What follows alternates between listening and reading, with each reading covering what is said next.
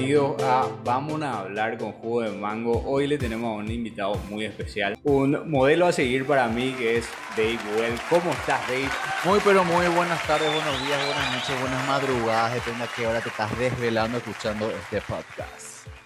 Ahora queremos conocer un poco tus inicios netamente en la comedia, en el stand-up. O sea, ¿cómo, ¿cuál fue tu, tu primer approach con este mundillo? Fue hace siete u ocho años atrás. Yo acababa de terminar una relación y eh, justo coincidió que Nico García estaba en Paraguay. yo estuve en Buenos Aires del 2008 al 2013, eh, años que coincidentemente coincidimos con Nico cuando estuvo viviendo allá, cuando se fue con su extinta relación con Andrea Cuatroqui. Eh, entonces, obviamente, teníamos nuestra, nuestra comunidad de paraguayos allá. Entonces, coincidentemente, vino Nico, creo que estaba haciendo, había hecho una obra de teatro con Pop Spincy. Y salimos, no me acuerdo hacer qué. Ah, ya me acuerdo. Íbamos a grabar justamente el spot de su, de su obra de teatro, que era, se llamaba Lluvia Constante. Yo hacían de dos policías, entonces yo le estaba ayudando con el tema de las peleas y demás. Y ahí en el auto, cuando nos estamos yendo, le empiezo a contar todo lo que, qué pasó en mi ruptura. Y le causó tanta gracia que él me dijo, tenés que hacer stand-up. Y yo, ¿por qué? Yo sufro, es mi dolor, no vea que tengo el corazón roto así. Y se cagaba de risa mi desgracia a él. Y yo no, no, no es un género que conocía, yo soy súper sincero. Yo no veía stand-up, no veo stand-up, no me, o sea, cuando eh, Guzmán Cuello y Sergio Leo, que son los chicos que están al pedo de mi grupo, ellos se reúnen y leen la Biblia, como le dicen, o empiecen a ver eh, show de stand-up de comediantes afuera y demás, yo me quedo dormido. A mí no me gusta el stand-up.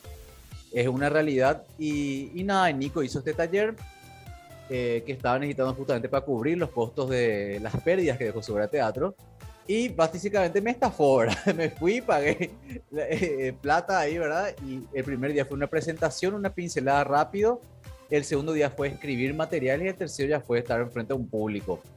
Así de rápido fue, pero me gustó la adrenalina. Yo, a mí siempre me gustó la parte artística. Eh, no tanto la actuación sobre tablas, me gusta más la actuación más corporal.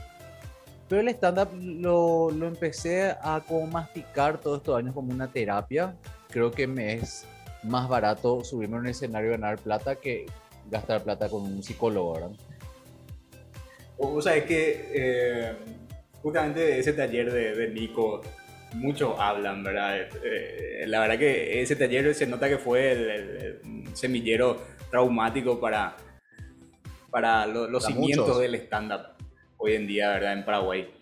Eh, vos hablaste de tu ruptura, eso también, o sea que eh, conmigo coincide también eso. Yo también tuve una ruptura y dije, pa, si al día siguiente ya estaba en el taller de Juanse.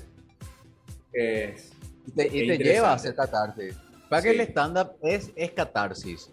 Obviamente cada uno tiene su estilo. Hay gente que usa más fábulas o que inventa. Hace... hay gente que está muy aferrada a las reglas del stand-up, comparación, one-liner, la, la, la, la, estudia tal cosa. Y después está, estoy yo que yo siento que hago una narrativa cómica de, de mi vida, ¿verdad? Eh, eso es lo que hace rico el género, ¿verdad? Que el sol sale para todo y cada uno tiene su técnica y su forma de hacer las cosas, ¿verdad? O sea que yo, considero que vos sos como un Jon Snow del stand-up, ¿verdad? O sea, vos no querés hacer stand-up y todos te dicen, tenés que hacer, tenés que hacer, ¿verdad?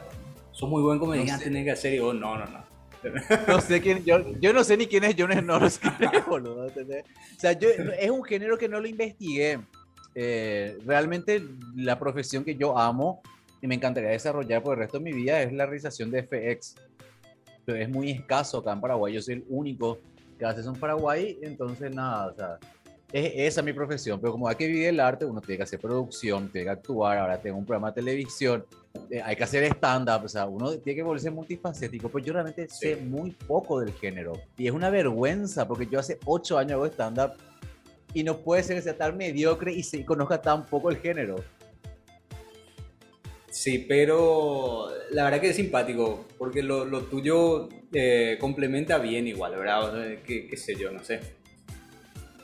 Es raro igual, es raro. Porque yo le, siempre le, yo, le envidio mucho a Sergio o a Gustavo cuando hablan de stand-up. y de reglas y de fulano y este show. ¿Viste cómo llegó al super timing? Y yo así, ¿y si comemos algo? Pero no entiendo nada de lo que dicen, boludo. Entonces nada, pero es tipo, ese, ese lado siento como que estoy como muy outside del resto de los comediantes, cuando siempre nos juntábamos y demás, hablan de muchas cosas relacionadas al género y yo siempre me quedaba a comer, a tomar una cervecita. La consumición. La consumición, pero es, eh, tendría que, hacer la tarea y poder ahondar un poco más en el género. Te, te pregunto, Dave, ¿cuál fue el primer comediante que vos quisiste imitar? Si es que hubo algún comediante, o en todo caso el primer show de comedia que viste y dijiste, yo quiero hacer algo así. No, no hay, no existe. No no existe. no existe, no, porque yo no tengo, no tengo, no, pero no tengo referentes comediantes, o sea, qué sé yo, yo, de chico admiraba muchísimo a Jim Carrey porque me parece que es un actor súper completo. Yo siempre admiro más la actuación. Es lo que yo a veces, por eso yo no me metí a dar talleres de stand-up como lo hicieron mis compañeros, ¿verdad? Pero yo podría reforzar, porque el stand-up, aparte de subirte y, y, contar esas anécdotas cómicas más, tenés que actuarlo, porque la gente lo tiene que visualizar. Es muy loco lo que eh, pasa muchas veces en el escenario, cuando está, eh, por ejemplo, Sergio Leos. Sergio Leos es un, un, gran observador de la vida y él con un micrófono enfrente, un escenario pelado y dos luces te están quemando la cara, te cuenta observaciones y te las actúa y, y te transporta a ese lugar. Es cuando lo mismo que te me pasa a mí cuando leo un libro. No te pasa cuando estás leyendo un libro, te transportas al lugar y te olvidas del entorno. Y eso es muy loco. Eso es lo que tendrían que tener todos los comediantes el poder actuar la, la situación y transportar al público a ese lugar. El estándar dentro de todo, si uno se pone a analizar, no es joda hacer stand-up. Uno tiene que manejar matices, tiene que manejar corporalidad, tiene que manejar espacios, tiene que actuar la situación. Y mientras, o a no ser que tu estilo sea tener un timing a lo mangabeira, así súper así, como si fuera que te moriste entraste en coma. Y es eh, como, como esa es tu, tu, tu, tu, cosa simpática de hablar pausado, tal cosa, como hace Caro Romero, por ejemplo, que ella tiene como un timing muy despacito y te cuenta la cosa así, pero te lo va actuando y te cagas de risa. Es, es difícil, yo admirar o ver un primer show, te, eh, te, voy a mentir, pero si vamos a hablar de gente que admiro, que como hace comedia acá, es obviamente Sergio Ledo, porque me parece que él es un eslabón perdido, es un aparatazo del stand-up. Una, una anomalía. él, no, él no está bien, él no, directamente no está bien y siempre verle a él en el escenario es un placer, por más que nos conozcamos y ese monólogo de memoria te hace reír igual. Tiene algo ese chico que, que yo, eh, yo creo que él tiene que explotar mucho más eso y romper una cosa de timidez que tiene para poder ser una estrella tipo un rockstar. Sí. Con Sergio también lo que pasa es, muy simpático porque él te dice, no, estoy súper nervioso, me va a ir súper mal, eh, no, no dormí la siesta, toma su gaseosa con, con su expreso, ¿verdad? Y, y, después se sube y esa incomodidad otra vez es lo que te da risa, no sé, o sea, eso le hace explotar otra vez, es, raro. Tiene, no sé. Él es peculiar. Esa es la palabra. Él es peculiar y atípico y se pone nervioso siempre porque él tiene como un ritual. Él es muy ritualístico. Él si no duerme su siesta, si no toma su, su, sopa y come su choclo y su potasio no está nivelado, él no tiene energía. Él no tiene energía y él realmente se desborda de energía en el escenario aunque no parezca. Y se estresa. Y, y se estresa porque tiene pasión. Si vos te subís ya de chiripa y eh, así nomás, eh, no repasar, no te pones nervioso, pues ya se, apagó la llama. Se apagó la llama. Y por más que lo hagas hace 5, 8, 10, 15 años, si tenés esa llamita siempre te va a poner nervioso, porque siempre va a quedar lo mejor. Uno, esto es así. Esto es una competencia de ego sanamente. Uno siempre tiene que querer ser el mejor. Siempre tenés que querer ser el mejor para dar el 100%. Obviamente no siempre va a ser el mejor, pero está bueno subirse en masa porque capaz hoy te fue mal, mañana te va bien. Todo depende del público, de tu energía y todo lo demás. Pero uno siempre tiene que tener en la cabeza ser el mejor. Es una competencia sana y está algo que, que yo creo que es necesario. Si no, vamos a ser todo mediocre. Sí. El, comediante es muy egocéntrico. O sea, por, algo estamos ahí solos, agarrando el micrófono. Eh. hay, hay una diferencia entre, te digo mi punto de vista particular, ¿verdad? Eh, entre ser egocéntrico y ser artista. El artista lo que quiere es que se le aplauda. El artista quiere atención. Y el egocéntrico quiere, el egocéntrico quiere ser el mejor y refregarle la cara a los demás. Y tenemos ese problema en nuestro ambiente en Paraguay, que hay más ego que se hay más que artista. No, de acá se están todos viendo carato la pija. Y eso es lo que es medio. y, esto y esto. Y te ven así. Y esto es realmente un trabajo en equipo. Esto es, es, evitar que haya monstruitos, porque los monstruitos son los que te cagan el, el ambiente. Porque te doy un ejemplo, algo que pasó en el 2000, ponele que hace 3 o 4 años atrás, 5 ponele. Se empezó a hacer escuelas stand-up a lo loco, salieron monstruitos que no estaba bueno lo que hacían, y la gente no es que empezó a decir, no, el grupo de Mati Crosa es pésimo, no, decían, el stand-up es pésimo. Anda paraguayo de una mierda. Sí, obvio. Y tuvimos un año que se nos anuló básicamente los shows de estándar por estos monstruitos que se iban y hacían cualquier cosa. Y aparte de hacer cualquier cosa, robaban chistes. Y una vez yo le enfrenté a uno y le dije, ese chiste de Sergio Leo, este tal cosa. Y hasta inclusive esta persona, vamos a llamarle MC, ¿verdad? le, le tuvo el tupé de escribirle a Sergio Leo a preguntarle si podía usar su chiste, ya que yo le había acusado de robo. ¿Entendés? Y ahí es donde vamos toda la puta, ¿entendés? Cuando aparece toda esta gente que viene y te cae el coso, vos estás laburando para tratar de posicionar el estándar para cobrar bien, para que, y viene esta gente, te hace cualquier cagada, te roba chistes, se va, no lo toma en serio, no lo toma como un laburo, y ahí nos vamos toda la puta. Que luego justamente eso, bueno, esa eh, es lo que tenía también. ¿Qué, qué, qué sentís vos, que ahí ya lo acabas de decir, al ver a un comediante que roba un gag, por ejemplo, que roba un chiste? Bueno, yo soy sanguíneo, como buen sagitariano de fuego. Yo veo que te robás y ahí mismo te grito. Y me pasó ya en, cuando se hacían los concursos en Morena. Sí. Yo, él, lo, eh, eh, cuando recién comenzó, cuando era, era remar porque habían cinco personas, no era lo que después fue cuando agarró Patrick. Pero cuando recién inició Morena era muy, era muy sufrido. Era, remar de dulce de leche pastelero. Y ahí cuando yo veía cosas, yo soy de decir las cosas en la cara y de, de gritar. Y decir, ah, porque te una cosa es, todo ya se inventó, todo ya se habló. Nosotros hablamos de vivencia, mis vivencias pueden ser parecidas a la tuya, ¿verdad? Pero contar vivencias igual, eso yo no creo ni en los duendes ni en las coincidencias. ¿Entendés? Si lo contás tal cual igual, es porque estás robando. Pero sí, por ahí vos puedes hablar de una ruptura, y yo también puedo hablar de mi ruptura, pero de formas totalmente diferentes. O como me pasa con, con Diego Santa Cruz. Yo en el, en el monólogo que hice que grabé, que hicimos fase 4, que fue el, show que hicimos grabado, yo hablo que en la pandemia desbloqueé niveles de señora y que robaba plantas.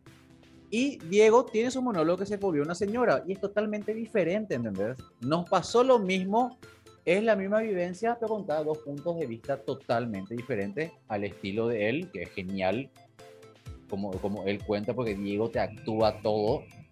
Y yo hablando de mi forma más así peculiar homosexual, ¿entendés?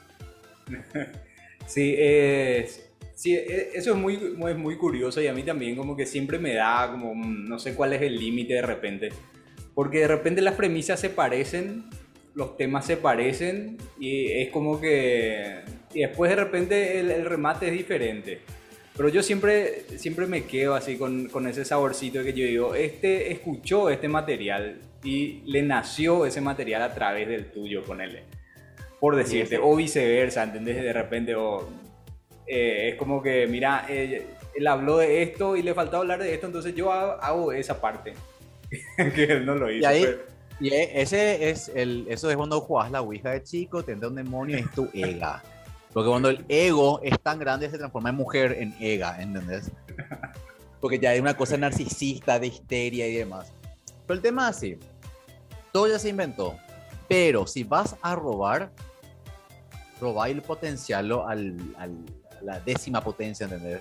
Yo eso digo, tipo, si vas a robar, por lo menos robar, pero hacerlo mil veces mejor y, pulirlo mil veces mejor para que por, día, por lo menos le, sale mejor a él. Creo que le salía al otro, Pero son cosas que van a pasar. Eh, más ahora Sí. que eh, la pandemia que, que nos favoreció a nosotros, que nuestro show es barato. ¿Entendés? Nosotros que necesitamos dos luces, un micrófono, nada más. Nada más. Entonces empezamos a tener shows como locos.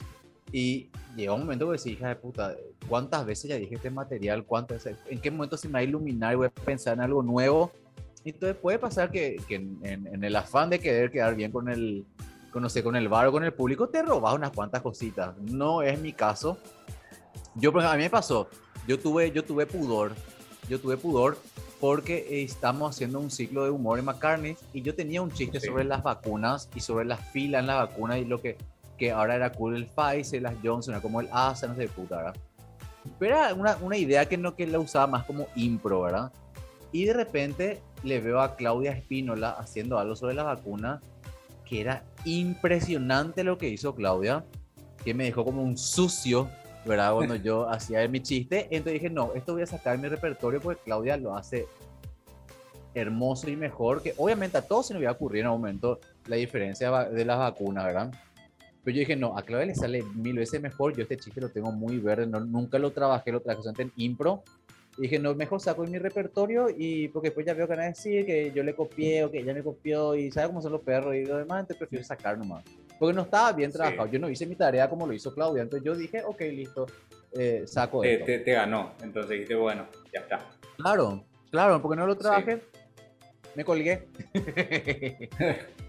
Pasa, pasa. Eh, Sí. Y bueno, Dave, este también. El mejor show que, que tenés, que tuviste, que te acordás, y el peor.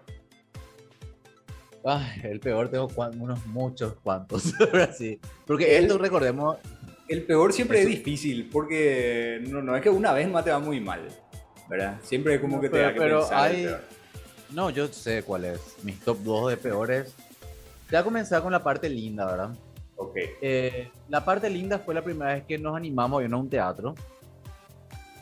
Porque en mi grupo de stand-up, recordemos, nadie es famoso. Ahora Sergio está siendo medio famosito, pero Sergio es un pajero que no maneja sus redes. Pero fue muy lindo el decir, ok, listo, eh, vamos a subir un escalón, vamos a un teatro. Pero obviamente cuando vos dejas el bar y te vas a un teatro, no puedes cobrar una entrada más cara para ofrecer lo mismo. Entonces dijimos, hagamos más show hago más show, eh, sin escenografía, sin nada, entonces ahí fue que yo como soy también medio cineasta, ¿verdad? Dije, vamos a fusionar la parte visual y eh, el teatro, ¿verdad? Igual como la misma recomendación que le di a las chicas ahora eh, en su show que hicieron las villanas de siempre, ¿verdad? Que tipo tengan un videito de intro cada una, entonces le das como más show y te diferencias de lo que pasa en el bar. Y fue genial, fue genial tener eh, videos de espera de sala, un video de apertura, porque hicimos toda una, una cosa de que faltaba eh, que murió un integrante nuestro y por eso le trajimos a Rati. Y, después hicimos la segunda parte que estaba Juan y sus secuaces que nos pedían no repetir. O sea, hicimos como una historia y como un teaser y una peliculita. Y ahí está la diferencia del teatro y del bar. Que en el teatro puedes jugar con todo un mundo de luces, de, de, de puesta escénica y demás. Y es, es ahí, es la presión. Y e- e- es, los, prime- el- los primeros shows que hicimos en el teatro para mí fue hermoso, fue una experiencia súper estresante, pero, pero hermosa, al igual que nosotros hace mucho no veníamos monologando los tres juntos. En mi grupo estaba Gus, Sergio y yo, ¿verdad? Que éramos seis al comienzo y ahora terminamos siendo tres después de ocho años y creo que somos el único grupo de stand-up que sigue todavía vigente, creo que todos los demás Sí, se sí, sí. disolvieron. Están al pedo, es el, el grupo más longevo actualmente. Somos los más longevos, ¿verdad? Eh, y después de un año y pico nos contratan de, de un lugar que yo no conocía, que está ahí cerca del Hotel Five. Un escenario de la puta madre, un lugar súper lindo, un público hermoso y fue después de un año y pico ver actuar los tres eh, sin nadie eh, de la periferia y fue hermoso también ese show. Y esos son los dos shows más bellos que tuve yo hasta ahora. Y los peores vienen ahora. Eh, ¿Te acuerdas Plaza Molietti? Sí, me acuerdo, me acuerdo. Había un restaurante de comida mexicana ahí. Extinto ya, llamado Lupita. Bueno, a esta gente se le ocurrió eh, que era buena idea hacer un show de stand-up ahí, porque el stand-up se puso de moda, pero efectivamente ellos no investigaron qué era el stand-up. Y bueno, era buena paga, era 500 mil por 15 minutos. Re bien, Súper, era así. Pero, súper bien. ¿cómo no? llego yo con mi mochilita y de repente llego y no, no veo un escenario, no veo una luz. Veo así, mesas, familias comiendo, comida mexicana, y yo me acerco así con mi mochila y mi factura. Familias, niños. Me acerco con mi factura en la mano, ¿verdad? ¿Qué tal? Yo soy Dave yo tengo para hacer show stand-up. Ah, dale, listo. Eh, ¿Y dónde está el escenario? No, no hay escenario. Y las luces, no, no, no, no. Acá tenés un micrófono y se te escucha por todo el local. Espera, ¿y dónde yo me, me, voy a parar, verdad? Y, no, elegí donde quieras. Entonces yo me voy y bajo mis cosas como buen marginal peatón en una mesa. Yo empiezo a probar el micrófono y comienzo a saludar. Que nadie me da bola. Viene una señora y me pide que me saque mis cosas, pues esa mesa está reservada a su nombre.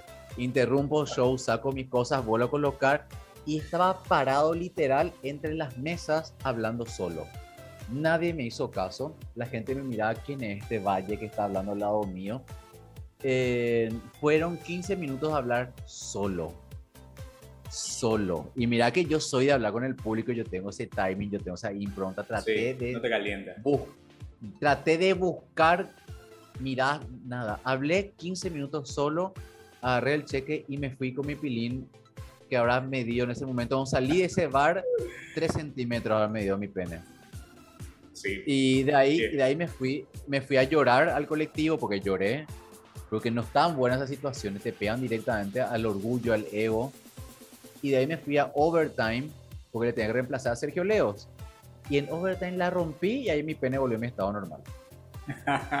sí, me, me acuerdo de, ese show de, de, Overtime. Que no sé qué Sergio Leos, según dijiste vos, comió yes, yes y se, internó, no sé cómo era. sí.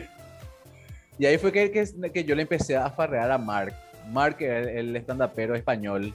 Sí, Que yo le farreaba que supuestamente, che, este vino a Paraguay y le invitaba a gran pollada, a beneficio, ¿qué habrá pensado? Y cosas así. Y le traté de colonizador y le conté. Ahí fue que en, en Overtime, a través de, la impro, nació mi chiste de que los guaraníes eran avatar. Y está, está muy bueno, ¿verdad? Sí, y ahí salió, nació de esa impro también. Yo de las impro saco después cosas y las, y las trabajo, pero soy muy pasquero nomás a veces me da mucha paja sentarme, escribir, pensar. Y ahí es lo que yo ya me voy todo. Dave, pasaste por una situación difícil, delicada, e inclusive te haya llevado a episodios así de depresión, pero que un tiempo después lo convertiste en un set de estándar. Sí, me pasó. Yo hace. Cuando tenía. Yo comencé a hacer estándar a los 29. Ahora ya tengo unos joviales 37. Cuando yo tenía 30 años, cuando ya venía haciendo un año y medio de stand-up, yo tuve un principio ACV. Yo en mi interno eh, estuve así al borde de tener un aneurisma, eh, casi me morí. Eh, tenía parálisis facial, está totalmente deforme, no podía cerrar un ojo, babeaba, no podía hablar bien, no podía comer bien y, y había perdido el gusto por dos meses. Yo salgo de estar internado, y al día siguiente, o sea, era así, me interné un, jueves y me acuerdo que el sábado teníamos un show en Santino y yo me fui así a hacer el show. Híjole, así con parálisis facial. Sí, parálisis facial y babeaba. Y claro, te metía a poner una, una, unas lágrimas artificiales, pues mi ojo no se cerraba y se me resecaba el ojo. Y a mí, obviamente, estar totalmente desfigurado, con pérdida de memoria, no saber si en cualquier momento te puedes tener un aneurisma, eh, no saber qué te iba a pasar, no saber si tu rostro, yo que trabajo con mi rostro, va a volver a la normalidad, me fui a hacer estándar y me empecé a burlar de todo lo que me pasó. Que yo, ahí es cuando yo cuento que yo me iba a morir en Salema y nunca en Casa Rica. Porque yo antes en Salema comencé con mi principio ACB, comprando leche para dos gatos que había encontrado en la calle. Y yo, Dios mío, nunca me tan, tan valle. Y ahí conté todo, que cuando, que, que tipo, cómo voy a coger ahora, eh, y contaba mil cosas así. Y obviamente lo usé como terapia, porque estaba tan mal, tenía tanta incertidumbre, no sé qué puta me iba a pasar. Entonces dije, ya piro, me voy a reír la situación. Pues yo soy así. Ya me comprometí, salí del hospital, me saqué la vía y me voy a hacer lo que tengo que hacer. Yo soy más, soy más trabajador que, cualquier, que emocional y irme a mi casa a llorar. Y me sirvió. Y ese material lo, lo usé después de casi un año luego que cuento mi, bueno, casi me morí. Qué loco. Eh, me, me, acuerdo yo de ese material que, que vos decías que, Me acuerdo que lo, creo que lo escuché en Heaven, que hablaste de eso, que, que iba a morir en Salema, no iba a morir en Casa Rica. Sí. Sí, tipo, nunca eligiendo así, tipo una Nutella en Casa Rica, ¿no? En Salema, comprando leche, crecimiento para el gato, así. No, una cosa. Fan black. No, horrible todo, horrible todo. Horrible. Pero ese, ese monólogo sí, tendría, tendría, que volver tipo a resucitarlo cada tanto. Porque fue así genial. Y después cuento, lo fue transmutando, pues después conté mi primera experiencia sexual deforme. Sin poder tener movilidad completa, ¿verdad? Porque estaba totalmente paralizado de todo el lado derecho. Y es genial también eso. Pero eso, eso es lo, lo más loco del estándar, porque a veces la gente viene y te pregunta, ¿verdad? Che, todo lo que vos contás es cierto. Y lamentablemente sí, le quiero decir, porque sí. Esas cosas me No soy tan creativo, señora.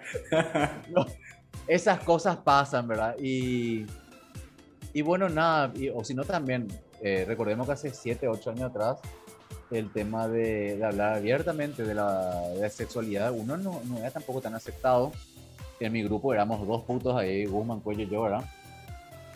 Entonces, era así, ¿cómo va a reaccionar el público? No van a tirar cosas, si alguien metió una silla, vos me vas a defender. Entonces, eso también fue muy, fue, fue muy loco, empezar a hablar de tu primera experiencia. Yo tengo un monólogo que es mi salida del closet, después tengo otro monólogo cuando me pongo soltero y todas las cintas y eso, ¿verdad? Y... Y... O sea que es muy loco, porque termina el show y se te acercan parejas o heterosexuales y te dicen, boludo, es genial, hay que tener huevos para hacer lo que vos haces y contar las cosas que contás.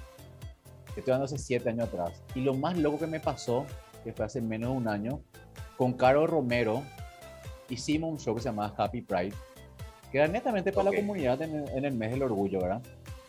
Y termina el show. Yo no soy muy emocional, yo no soy mucho de emocionarme. Yo me bajo del escenario, odio que la gente se me acerque, odio que la gente me hable, pero yo realmente soy demasiado tímido, por más que no parezca todo lo que ustedes ven así es un personaje. Y yo es una fachada. Sí, yo no quiero estar en mi casa con mi gato, donde me voy comiendo pizza y tomando una cerveza en mi soledad. Así yo soy. Y se me acerca una chica y me dice, ¿cuándo van a hacer otro show parecido y hablar de esto? Porque mi hermano está pasando por un re mal momento, mi familia le rechaza, no aceptan su homosexualidad, la, y quiero que él vea como dos personas como vos y Caro están hablando tan abiertamente de eso y son felices de contarlo y son orgullosos, tal cosa. Eso fue lo más em, emotivo que me pasó, ¿verdad? El, o tipo tratar de inspirar a otras personas a contar, porque yo creo que no hacemos nada malo más ya que vamos a arder en el infierno, sí o sí, ¿verdad? Pero, tipo, eh, ya, esto es lo que nos tocó, ¿entendés? A mí me hubiese encantado ser heterosexual y que mi vida sea más fácil, ¿verdad?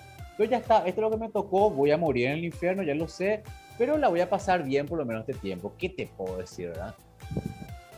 Vos sabés que yo, eh, yo siempre digo que, hijo de puta agrava a los hombres tener el, el, Viste que dicen que el, el punto G está atrás, ¿verdad?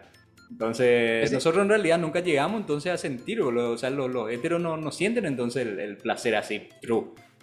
Pero ese, ese, es el chiste, ese, esa es la trampa que Dios nos puso, ¿entendés? Dios es muy simpático y, puso ahí el punto G en la próstata, una, no, una frescura única de él. Pero siempre está, o sea, es como cuenta Jamie, ¿verdad? Yo conozco también muchas parejas heterosexuales que la chica de repente se eh, va un dedito acá, va un dildo allá, de pecinto bola. Eh, la cinturonga ya de la cinturonga, ¿verdad? Entonces, qué sé yo, mientras que tu novia será que te meta algo ahí, yo creo que vos, o sea, la más, o sea, hay un problema, ya que vamos a tocar otro tema, vamos a salir. La masculinidad, la masculinidad es muy frágil. Súper, súper. A diferencia, a diferencia de las mujeres, que las mujeres se pueden chapar con su amiga, tocar una teta y demás, y ellas van a seguir siendo 100% heterosexuales. No va a, a influir en su sexualidad, pero el hombre apenas che, ese short tan cortito te pusiste vos, ya te cohibís todo, tu masculinidad está en jaque. Entonces yo creo que eso es algo que tendríamos que empezar a romper, ¿verdad? Y, disfrutar más, que sé yo, todo es un, un ah, ¿verdad? Pero eh, yo me di cuenta de eso, que la masculinidad es muy frágil, más acá en este país. Sí, no, es un embole. Dieta vos no podés hacer, por ejemplo. O haces dieta. No, ¿Cómo, ¿Cómo puedes hacer dieta? No, y te, te sirven más. Y no, come, come, que no, es, Después Te va al gimnasio y, ¿para qué de, puto ya? no, es súper frágil, re frágil. Y está bueno eso del stand-up, eh, de romper también barreras. Y lo más loco del stand-up es que también, tipo, somos todos iguales. A mí me tocó hacer stand-up frente a gente muy homofóbica. Y después la gente se da cuenta que tenemos los mismos problemas, qué sé yo, eh, tenemos problemas económicos también, nos, nos rompen el corazón, nos enamoramos, nos ilusionamos, sufrimos, lloramos, o sea, la misma cosa que te pasa a vos me pasa a mí, pero con una persona del mismo sexo por ahí. Y así, y eso también está bueno, el stand-up, usarlo como militancia también a través del humor. Yo me burlo mucho del apocalipsis católico, cuando cuento de que cuando haya el matrimonio igualitario vamos a fundir las familias católicas y hago una parodia de lo que ellos creen y se ríen ellos de su creencia y se dan cuenta que realmente no es tan malo, ¿entendés? Entonces, hay que usar el humor en todo sentido. Yo no te digo que siempre usen el humor para militar. El humor es entretenimiento. ¿Nosotros qué somos? Somos entretenedores. Más, allá de comediante, de artista, lo que, lo que sea. Vos te subes a un escenario y tenés que entretener. Tenés un público ahí que se quiere reír, se quiere olvidar su problema, etcétera, etcétera. Uno tenés que entretener. Por eso yo digo que en el arte no hay reglas, no hay techo. Nadie te puede decir, esto puedes hablar en el humor. Vamos a entrar a un tema más delicado entonces. Ok. Se hizo una, una competencia en un casino donde a uno de nuestros compañeros se le mató por hacer un chiste machista. Sí. ¿Podemos decir nombre o no? Podemos decir un nombre. A Víctor. Víctor Escobar, sí. yo, yo, no estuve ese día, pero escuché el... Yo sí. Y acá es donde voy a armar, acá eh, vamos a revolear eh, la pajarera, ¿verdad? Había una compañera nuestra como jurado, Diana. Ok, Diana. Y después habíamos, sí. Hay algo que, que, que, yo puedo entender, cada uno puede tener su creencia y todo, lo, y todo lo demás, pero hay gente que se va a reír de chistes de gordos, hay gente que se va a seguir riendo de chistes de putos, hay gente que se va a seguir riendo de chistes de enanos, de todo.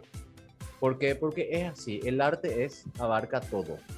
Y hay humor para todos, hay gente que sigue haciendo chistes negros, o sea, hay, lo comprobamos, todos decíamos que Camilo no lo iba a lograr, que Camilo tiene un humor que solamente le entiende, y Camilo empezó a hacer gira solo. Empezó a hacer un unipersonal, el hijo de puta, ¿entendés? Y tiene su público. Sí, tiene su ejército y Nico, por ejemplo, tiene también unos chistes súper densos, una apología a las drogas y todo lo demás, y tiene su gente, ¿entendés? Y ahí está la diversidad que vos debes ver. O sea, nosotros, por ejemplo, siempre pedimos igualdad y tal cosa, pero en el momento que algo te, te afecta o te, o, te, o, te, o te choca, ahí querés limitar. ¿Por qué querés limitar cuando vos pedís libertad? Es, es muy ambigua a veces algunas ideas, ideologías y movimientos.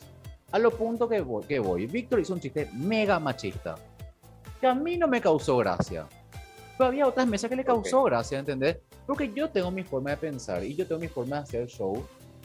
Pero para mí es re válido lo que hace Víctor. Víctor es genial como comediante y eligió arriesgarse a hacer eso. Y hubo gente que se rió y gente que no. Pero ¿por qué le mataron al compañero?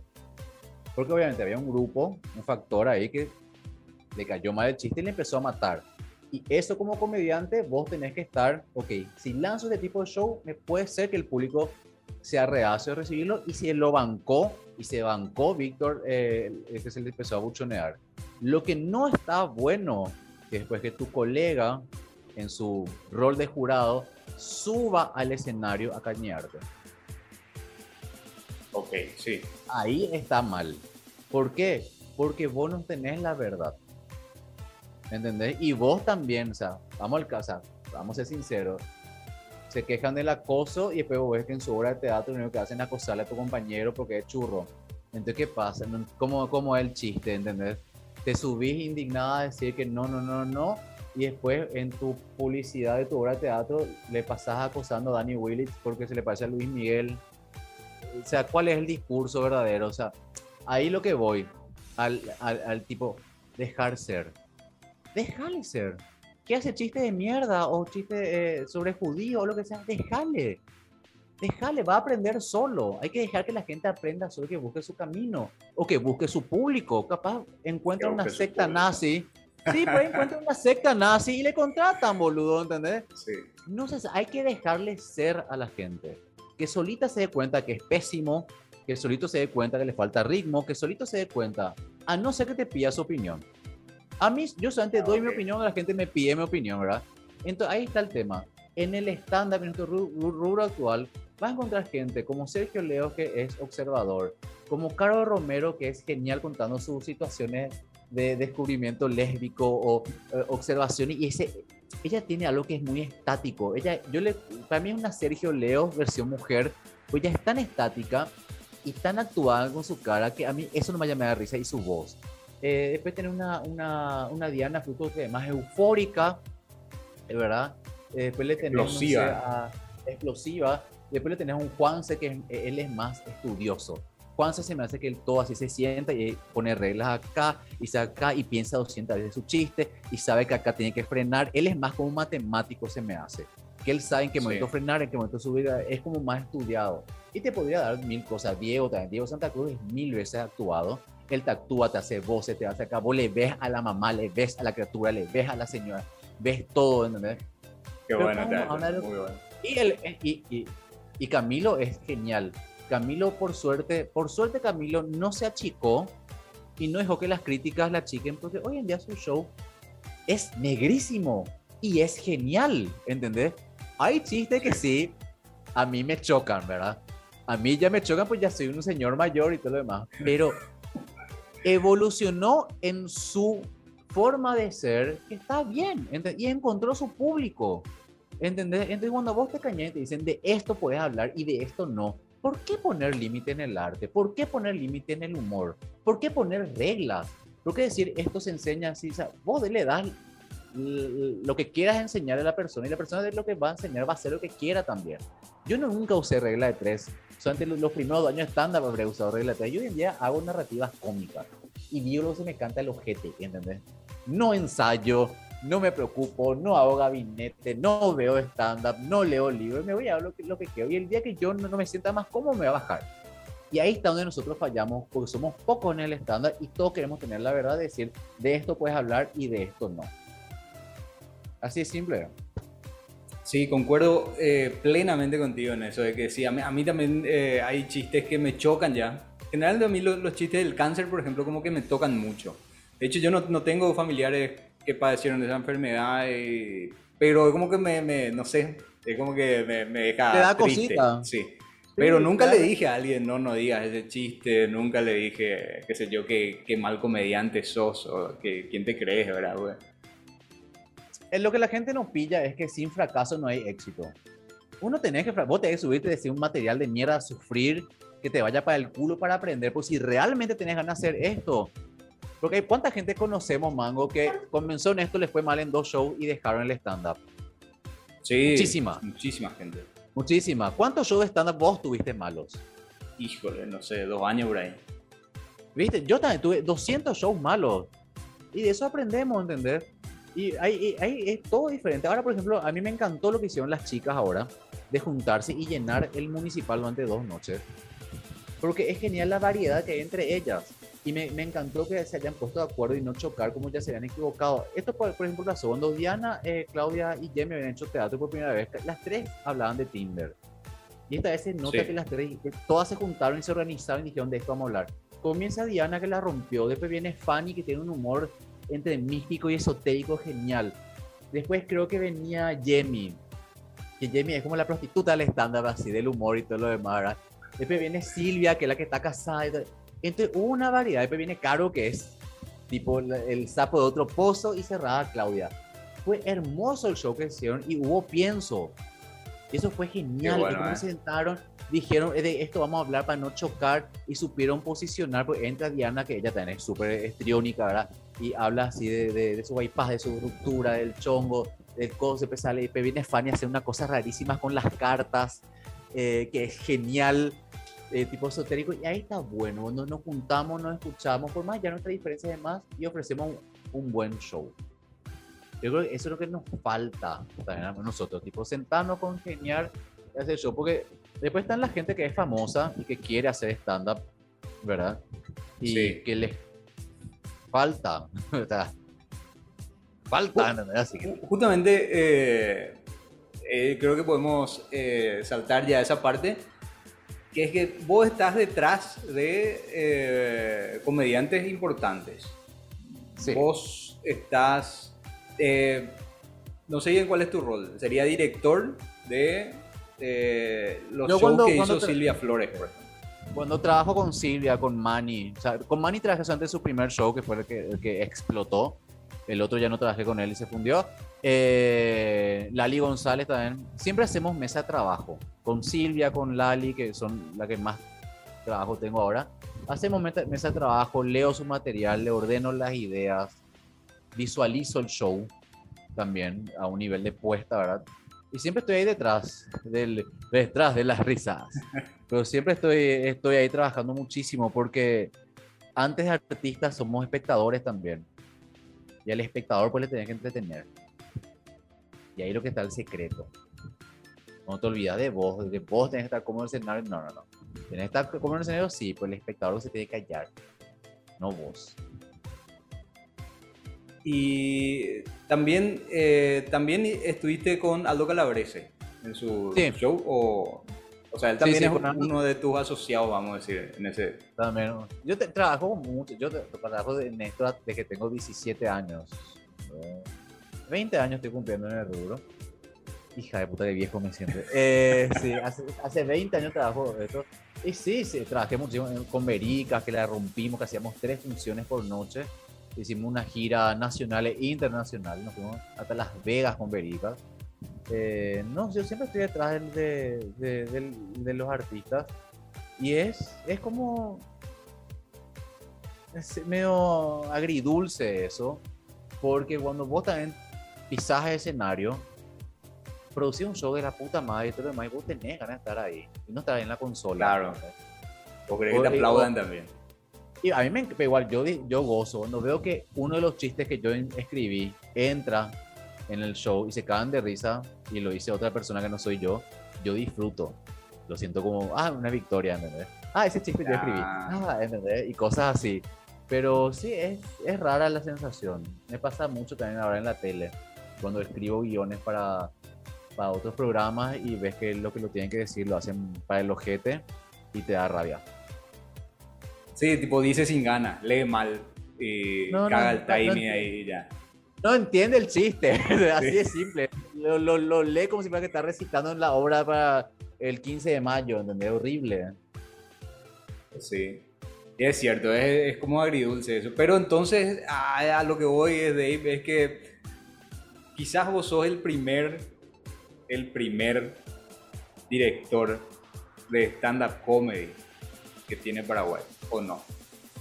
No sé, pues yo creo que bueno, se armó ese empuje rarísimo eh, y genial que hicieron la primera camada de stand-up, Natal Barenga, eh, Raúl Vega, Nico, José Ayala y demás. Yo creo que ellos se autodirigieron bastante bien. Recordemos que ellos rompieron en el teatro, hicieron giras. Eh, yo creo que ellos fueron los primeros, ¿verdad? No, no, no. Eh, está bien, o sea, es como que una responsabilidad tuya de levantar tu show, pero vos no levantás tu show, o sea, vos tomás directamente el rol y tenés eh, show en donde vos no sos la estrella, te voy a decir, vos, tu rol ah, es netamente como director o productor. Y lamentablemente creo que sí, soy uno de los pocos que hace eso, ese doble trabajo, ¿verdad? Eh, que a veces es todo un tema, a veces tenemos discusiones con Sergio, con Gus, porque yo soy el primero a llegar al teatro, en insistir a los chicos, preparar, ensayar, hacer la pasada, y me tengo que ir, me tengo que cambiar y, subirme al escenario. Es también agotador. Te genera una guerra de nervios, porque vos querés que el show salga bien, ¿entendés?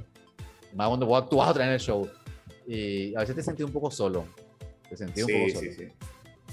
Sí, porque justamente eh, la idea también de este podcast es un poco encontrar una cronología histórica del stand-up en Paraguay. Entonces, por eso yo ya me animo a darte ese título a vos. Eh, y lo vamos a recibir bien. Yo creo que sí, yo creo que soy el único que hace realmente ambos trabajos. Ahora, por ejemplo, justamente me, me, están, me llamó Silvia para ver cómo le podía asesorar porque no sabían cómo hacer la preventa, la entrada y se están mareando todo. Y esa es una facilidad que yo tengo. Yo te puedo asesorar lo que puedes hacer la pre, post y durante el show y a la vez también te lo puedo estar en el escenario. O sea, me conozco el lado A y B de la situación que es para mí una ventaja, pues cuando yo hago mi show con, con, con Están al pedo, no necesito productor, no necesito director, no necesito montajista, hago todo yo. Hago desde el video, de cómo se va a visualizar, trabajo con los chicos de, de luz, armo cómo va a ser el sistema de venta y preventa, más ahora que la gente demasiado que comprar por transferencia, entonces para no marearse con imprimir. O sea, tengo esa parte resolutiva que creo que es algo que todos tendríamos que hacer.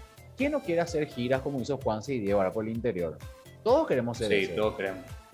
Pero hay un productor ejecutivo que te diga, sí, te hago yo esto y vos relajate y ser el artista. No, vos mismo tenés que hacer. Vos tenés que ser tu productor ejecutivo, vos tenés que vender tu show, tenés que negociar por cuándo te vas a ir, todo lo demás. Hay gente que se regala para irse hacia el interior porque se quede paseíto. Yo soy más partidario de que se tiene que pagar porque en el interior al no pasar nada, haces algo así y se llena de gente y gana mucha plata el boliche. Porque no pasa nada por el interior. Te voy a poner un ejemplo tonto. Silvia se fue una vez pasando un poco más capiatá y 400 personas metieron. Hijo. 400. ¿Entendés? Porque no pasa nada. Entonces tenemos que empezar a hacernos valer. Así como yo te voy a traer muchísima gente, vos redituame en efectivo lo que vale eso. Y eso más, pues, y no tenemos tampoco estándares nosotros. ¿Qué nos pasa los estándares? Pero no tenemos un precio fijo. Sí, no tenemos un eh, precio base. Sí, es complicada esa parte. Es complicada esa parte y es un, es un, negocio sanguinario también con, con, con, la gente que te quiere pagar y te dice, no, mira, te voy a pagar esto y el resto te voy a dar comida. hay que empezar, no, hay que empezar a decir que no. Hay que empezar a decir que no. Porque es así, es así simple. No, no, no, no. Y cuando realmente te quieran contratar, en para lo que querés. ¿Entiendes? Cuando vean en, en, estándar Paraguay cómo se están llenando todo y la cantidad de shows que hay, le va a picar y te va a que pagar. Porque si no, eh, prostituimos mercado. Y esto ya lo hablé con mucha gente que en, en su momento yo sentía que prostituía el mercado y me terminó dando la razón. Y hoy en día ya no hacen más eso, por suerte. Pero hay que hablar entre nosotros bien eh, y, con, y, tipo decirle, mira, me pasa esto, me están ofreciendo esta plata porque vos aceptás esta plata. Entonces me dicen, como fulano, fulana, ah, vienen con esta plata y vos no, te, no querés venir por esto. Eh". Y, y, después te dicen, ¿quién sos vos? Porque vamos al caso, ¿cuántos famosos hay en el rubro? Poquísimos son los que son famosos. Después somos todos, eh, eh somos todos así chirusos. ¿Entendés? tipo te dicen así, ¿por qué quién sos vos que querés cobrar más, guau? ¿Entendés? Y ahí ahí nos tenemos que unificar también un poco los criterios. Como hacer un gremio. Ahí sí, tipo, no, no laburar por menos de esto, boludo. Porque entre que te vas en combustible, Uber o lo que sea, ya te gastas el, el 25% que te van a pagar para volverte a gastar, y te quedas con, con un 100 mil. ¿Cuánto te dura un 100 mil? Eh, nada. Ya me, quedo, ya me estoy por plagar. Así que el podcast te, plagueo desde ahí. Eh, te, tengo que hacer una, una pregunta así súper rápida y contestarla rápida, ¿no? Así. Dale, dale. Bueno, ¿te confunden? Dale, ¿te, ¿te confunden mucho con hetero? Sí, es horrible. Mi, mayor, mi 70% de levantes son mujeres. 30% restantes peluqueros o maquilladores. La reacción de tu mamá eh, cuando vos le contaste, eh, cuando vos saliste del closet, ¿fue real así como lo decía en tu material? Sí, vomitó toda la sala, no me habló durante dos días, después me escribió una carta y me preguntó si era activo o pasivo. Sí. Eh, a ver un poco, ¿dónde nace tu afición a las armas? Porque tenés un muro de armas. No sé si está bien decir esto en público, pero a los 12 años mi papá me enseñó a disparar. A los 13 ya tenía una 22 en mi placar. Y cuando éramos chicos nos íbamos al cuarto de mi papá a manipular su Itaca y su 38 automática eh, desarmamos la arma, pero siempre mi papá me, me, inculcó desde los 10 años que es una arma, el respeto hacia las armas y hoy en día pienso eso y me asusta todo lo que yo hacía a los 13 años con armas cargadas. ¿Cuántos gatos tenés? Tengo 10 gatos que viven conmigo, todos vacunados, imposible que salgan de su casa porque acá son como señorita de 15 años, viven en su patio, hacen caca en el water y tengo tres gatos que viven afuera que también rescaté, pero ellos ya son salvajes, viven así por la calle. ¿Qué es lo más caro ahí que comiste en, en, o sea, en, comida, hablando de comida? ¿Cuál es tu hábito alimenticio ese más eh, culposo que tenés? Lo más raro que comí fue cuando tuve un ataque de ansiedad en Buenos Aires antes de volver a vivir a Paraguay. Me hice un sándwich de manteca, salsa golf, palmito y una galletita muy parecida al abono. A ver un poco, yo nunca te vi borracho, sinceramente, nunca te vi volado Por suerte. Oh, ah, ok. Por eso te iba a preguntar, ¿cuál es tu vicio? bueno, no tengo muchos, estoy tratando de eliminar los vicios de mi vida porque a esta edad tu, tu hígado te lo pide. Pero sí, soy muy cervecero. Cuando me emborracho, enloquezco. Normalmente tengo dos fechas al año para emborracharme. Una es el Día de la Amistad que salimos, sí o sí, Sergio Leo, vos y yo, y siempre yo termino borracho y haciendo quilombo. Una vez se me echó de Barbarella por manosear gente, y, y cuando se me echó de Barbarella, jugué eh, eh, pique de Barbarella hasta la casa de Sergio, nos fuimos corriendo y filmábamos, se me cayó mi billetera, perdí plata, quilombo, y otra vez también en otro festejo me emborraché en el poniente, se nos echa el poniente, hicimos otra vez, porque siempre estamos borrachos, hacemos carrera, carrera hasta el bolsi, compramos cochinas a cagar y nos quedamos dormidos en la vereda con Sergio, es tan en pedo que estábamos. Pero yo borracho soy, soy medio agresivo y calentón. genial, genial. Eh, tenés que invitarla otra vez, estaría genial vivir algo así. Bueno. No, porque eh, después te filman y suben las redes y te echan tu trabajo. ¿Te fuiste a Cupé caminando?